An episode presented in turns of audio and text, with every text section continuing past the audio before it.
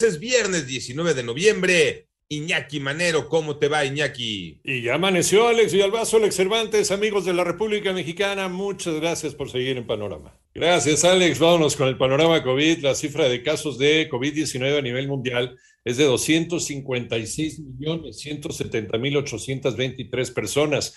El número global de personas lamentablemente fallecidas ya llegó a 5 millones 134.631 de acuerdo con el concentrado de la Universidad Johns Hopkins. Por otro lado, hoy Austria decretó el confinamiento para toda la población durante 10 días. Va a introducir la vacunación obligatoria contra COVID-19 en febrero de 2022. Y las cifras de la pandemia en México las tiene Moni Barrera. En las últimas 24 horas se reportaron 3.915 nuevos contagios y así México alcanza la cifra oficial de 3.854.994 casos de COVID y con el reporte de 356 muertes se alcanza un total de 291.929 defunciones. A través del boletín técnico, la Secretaría de Salud informó que en el último mes la curva epidémica se ubicó en menos de 4% con 20.115 casos activos estimados. La mayor parte de contagios se ha reportado en población de 18 a 29 años. En 889 Noticias, Mónica Barrera. Los cuerpos de 10 personas en el panorama nacional fueron localizados ayer en el municipio de Ciudad Cuauhtémoc, estos en Zacatecas. Nueve estaban colgados en un puente de la carretera federal 45 en dirección hacia el municipio de Luis Moya. Uno más se localizó en la cinta asfáltica y otro más en un paraje colgado de un árbol. Por otro lado, a plena luz del día y frente a decenas de turistas, fue asesinado a tiros un prestador de servicios turísticos. Esto es en Playa Caleta, en Acapulco, Guerrero.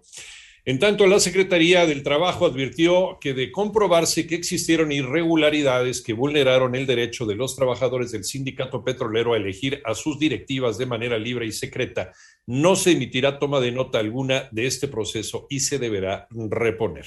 Los presidentes de México y los Estados Unidos aseguran que hay una relación de igualdad. Toño Morales. Se reúnen los presidentes de Estados Unidos y México. Y en realidad, cuando yo era vicepresidente y ahora, eh, durante mi presidencia, siempre dije que no iba a ser la política de buenos vecinos, sino la política de iguales. Esa fue la intervención del presidente de los Estados Unidos, Joe Biden, quien recibió a su homólogo mexicano en el Salón Oval de la Casa Blanca. El mandatario mexicano habló del respaldo hacia la iniciativa del presidente Biden. Es una iniciativa, entre otras cosas, con dimensión social. Es una iniciativa para hacer justicia. De esa forma se llevó a cabo la reunión entre los mandatarios para dar paso después a la reunión trilateral. Para 88.9 Noticias, José Antonio Morales Díaz.